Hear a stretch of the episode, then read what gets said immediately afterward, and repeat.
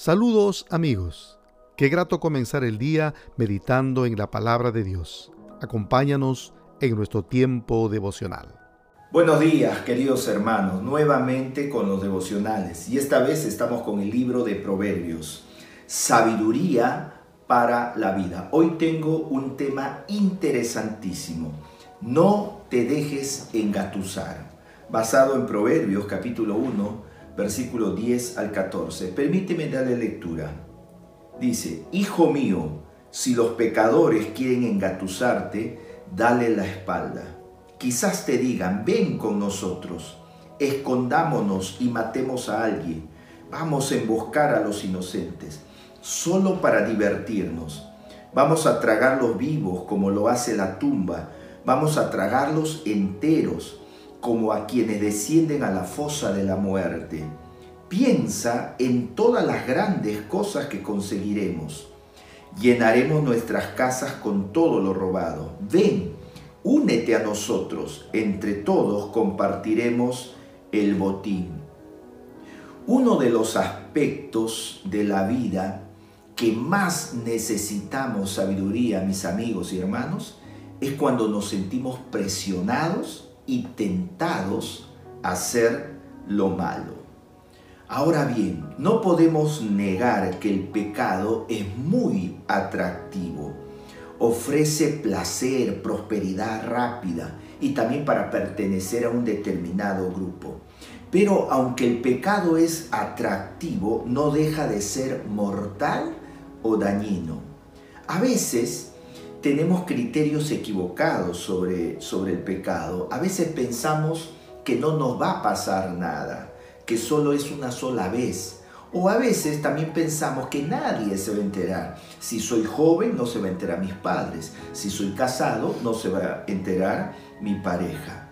El sabio Salomón, por eso se le dice sabio, nos da dos consejos precisos y concretos y dinámicos para tener sabiduría y qué hacer cuando somos presionados para pecar.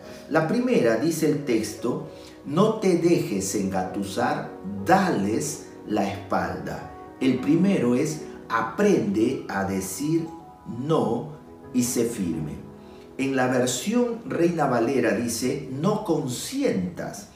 Fíjate lo rotundo que es Salomón, lo radical, lo firme, no da lugar a los sentimientos. Es una decisión firme. Te quieren engañar, te quieren engatusar, dales la espalda. Qué consejo tan preciso. ¿Por qué?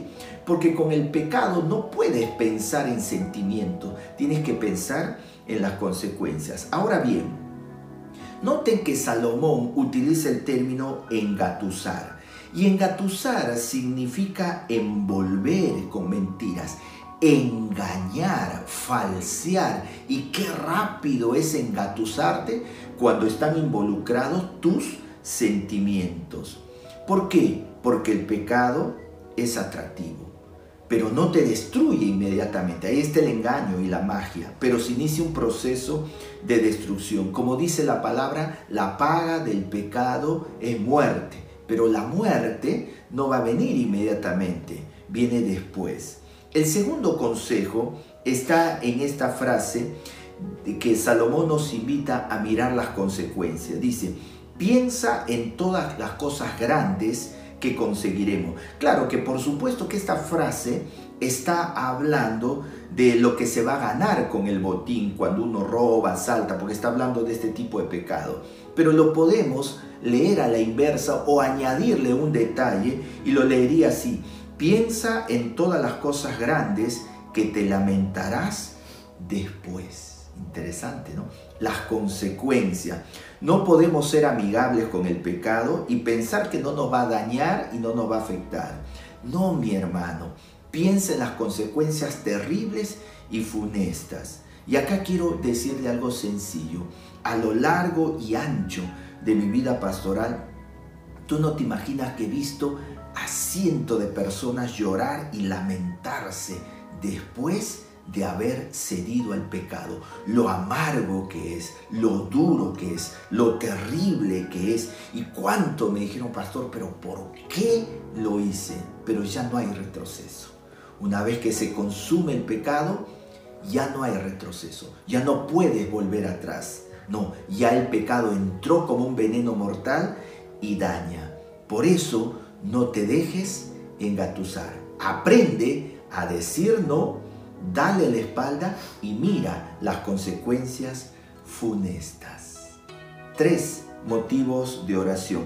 Pidamos al Señor para que nos haga creyentes firmes, para que aprendamos a decir no, hasta aquí no más llego, no voy a fallar al Señor. En segundo lugar, pidámosle al Señor que nos dé un corazón santo para que veamos mucho más atractivo la pureza, la obediencia que el pecado mismo. Y en tercer lugar, pidámosle al Señor que nos libre del mal cada día, como se ruega en el Padre nuestro, líbranos del mal.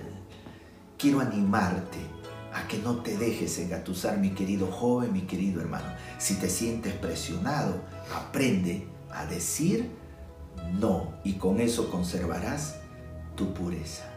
Que tengas buen día. Si este mensaje fue de inspiración para ti, dale me gusta y comparte nuestro enlace con tus familiares y amigos. Muchas gracias. Hasta la próxima.